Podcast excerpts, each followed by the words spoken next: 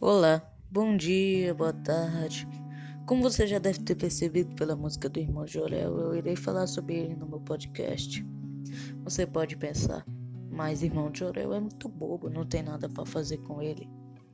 Mas e se eu te disser que nele nós temos referências sobre o período da ditadura militar no Brasil e também sobre uma simbologia que aposto que você não percebeu assistindo ele. Então, quer ver? Vem comigo.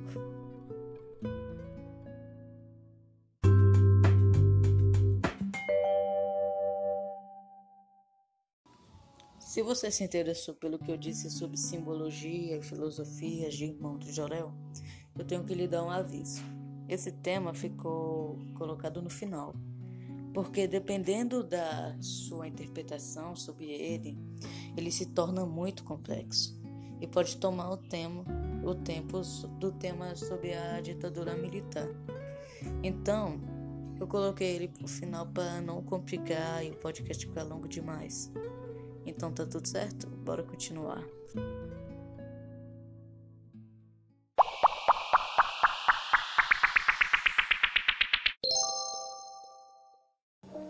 Então, vamos falar sobre a ditadura militar.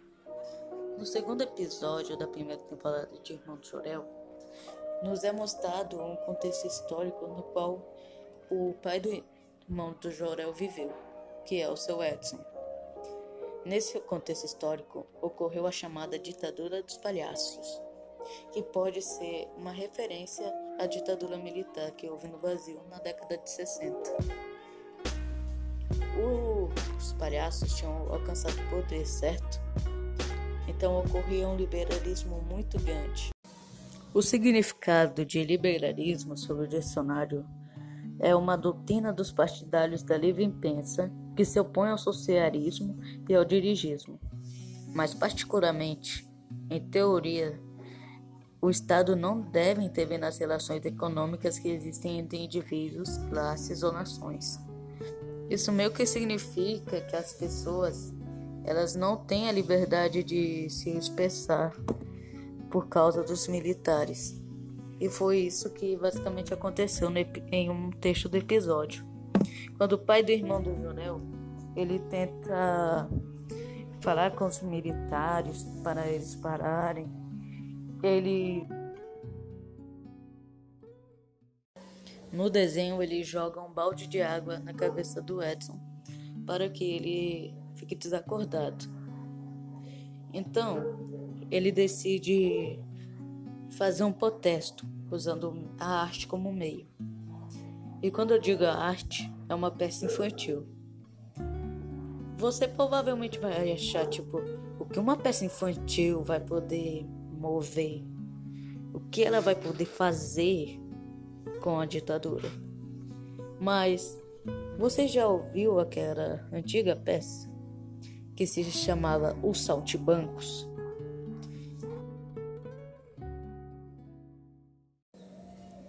Na peça Os Saltibancos, acontece uma espécie de prólogo que, que serve para introduzir os protagonistas e os antagonistas.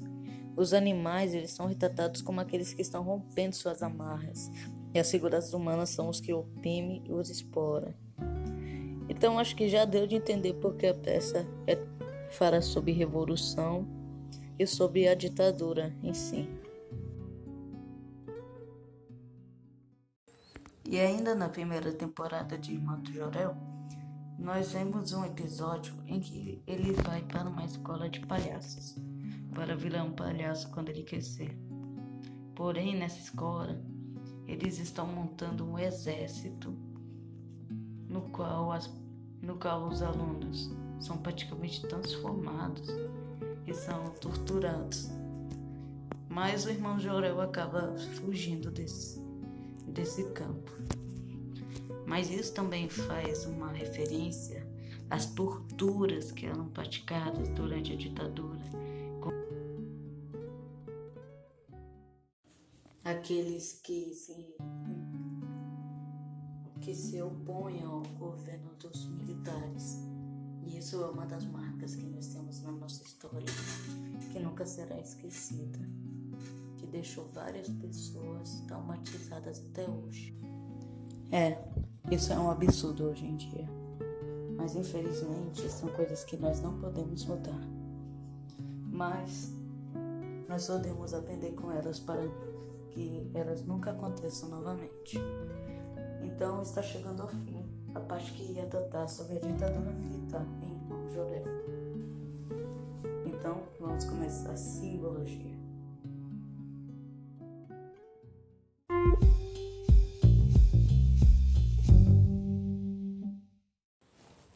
Mesmo potencial que Irmão de Jorel apresenta para falar sobre política, ditadura militar e outras coisas, ele apresenta para falar sobre o amor. Pois, ao longo dos primeiros episódios da primeira temporada, nós descobrimos que o irmão de Jorel possui uma quedinha numa garota chamada Ana Catarina. E ele possui a sua amiguinha, que é a Lara.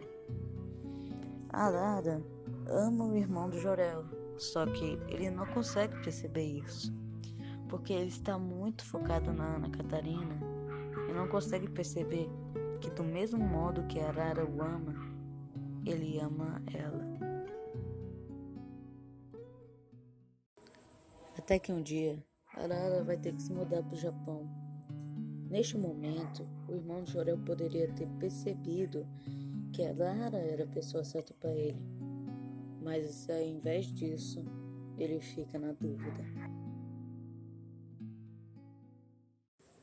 É nesse momento em que o irmão do Jorel está dividido entre a Ana Catarina e a Arara que entra toda a simbologia do desenho.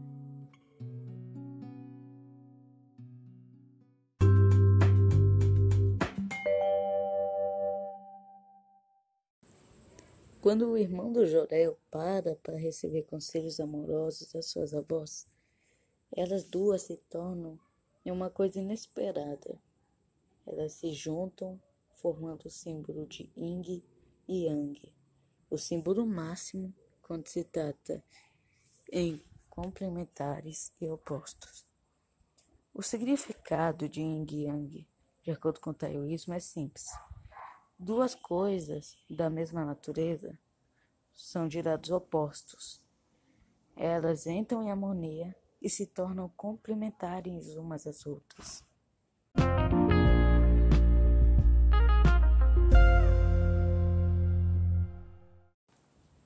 Ainda falando sobre coisas opostas e complementares, se você reparar, a botinha que o irmão do Jorel usa é amarela. E a botinha que a Lara usa é roxa. Essas cores fazem um sistema chamado do HSV, no qual a cor roxa é complementar a amarela, sendo usado em vários quadros famosos por vários artistas, também significando que o irmão do Jorel e a Lara são complementares uns aos outros. Para nós que somos espectadores, isso se torna muito fácil de perceber, menos para o irmão do Jorel. Quando Arara enfim se muda para o Japão, o irmão do Jorel começa a se sentir incompleto, quebrado. Então, quando chega a noite, ele sobe no telhado, pega uma cadeira e tenta esperar o momento exato em que a noite vira dia. Noite e dia são coisas opostas, porém complementares. Ele e Arara são coisas opostas e complementares. Ele espera o exato momento em que a noite virá dia, para ele e Arara se tornarem um só.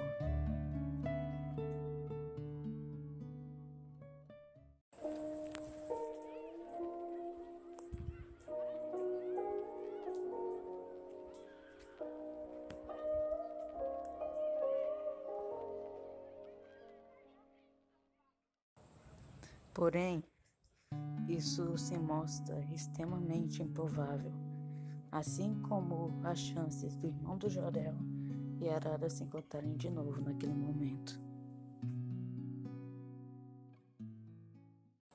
É, essa é realmente uma metáfora muito delicada sobre a dor que fica em um amor perdido sobre nossos corações.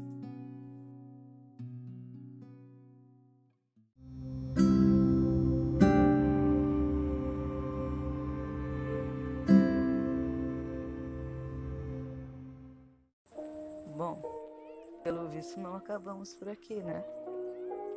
Enquanto eu fazia esse podcast, eu só tinha dois focos, que era falar sobre simbologia e ditadura militar. Porém, eu acabei percebendo que tem um capítulo a mais nessa história, que mostra que o irmão do Jorel é, que mostra a essência do desenho. Não se preocupem, não vai demorar tanto. Aí podem passar para outro podcast. Que vamos falar sobre a interpretação sobre ele. Bons desenhos animados sempre trazem uma narrativa na superfície, que é mais adequada para o público infantil, e outra narrativa um pouco mais profunda, que é adequada para o público adulto.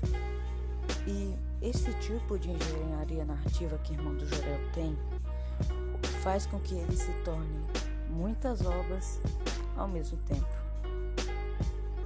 Vocês acham que eu possa estar exagerando nesse momento?